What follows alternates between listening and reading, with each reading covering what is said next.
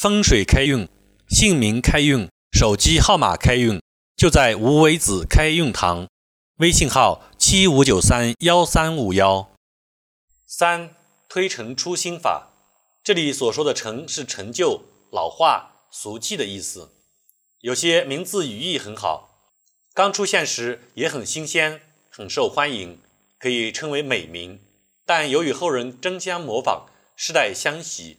以致泛滥成灾，美名色彩便退化了，逐渐成为旧名、老名、俗名，令人厌烦了。比如苗秀英这个名字的语义很好，茁壮的禾苗开出秀丽的花朵。可是“秀英”二字，人们已经听腻了，看厌了，产生了逆反心理，听其声而反胃，观其形而皱眉，谁还喜欢呢？因此，沉沉相因只会每况愈下。那是没有出路的，出路在哪里呢？只有一条，那就是推陈出新，推倒旧形式，更换新面貌。名字的推陈出新有两条渠道：一是借意换形，即语义基本不变，而更换新词语，使其以新的形态面世。比如将秀英改为促华、焕英、冠英、挺华等，英华。英都是花的意思，簇、焕、冠、挺都有动感，也很形象，表现力比秀字更强一些。这样一改，令人耳目一新，是会受欢迎的。二是语义是新的，比如将秀英改为秀英或幼影。苗秀英，绿浪滚滚的禾苗上空，绣出两只追逐歌唱的黄莺。画面上下辉映，壁中流金，更加生动活泼。苗又影，眼前禾苗碧绿，一片兴旺；背后山影秀丽，绰约多姿。这两个字较之苗秀英，画面更加开阔，内涵更加丰富，更具有诗情画意。借意换形法与借音换意法相比较，前者比较灵活，思维驰骋的空间较广。后者只能在同音或近音词中挑选，局限比较大。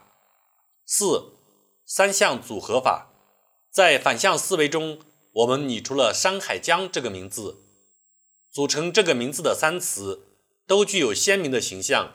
像这样把表示具体事物或鲜明形象的三个词组合法，可编出一系列形象生动、各具神采的名字，如李雪涛。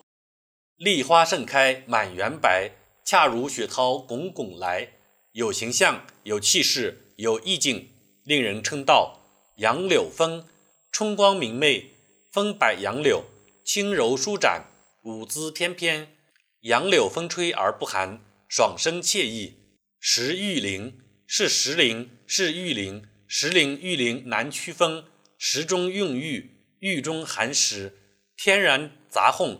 尚未开发，就称石玉林。名字中冥想着弦外之音。江碧月，光洁如碧的圆月映入江水，飞金耀灵，忽圆忽碎。江月来自天月，又与天月大不相同，其间蕴含着一番道理。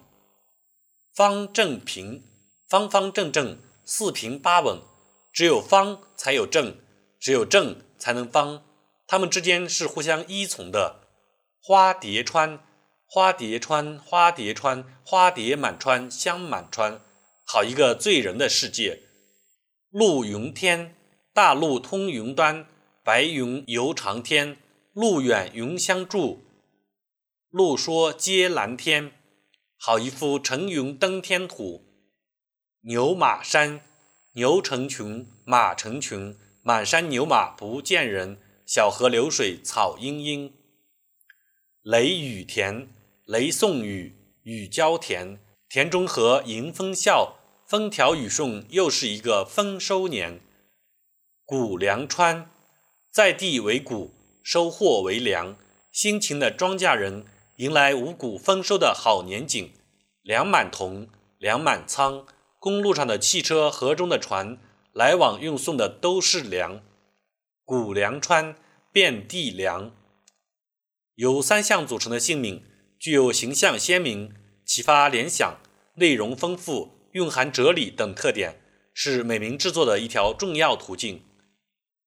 动用三项组合法制作名字，应当注意如下三点：第一，姓氏必须是形象具体、鲜明或意义明确者，否则不符合三项的要求；第二，三项之间要有必然的内在联系，互不相干的三项不能组成好的名字。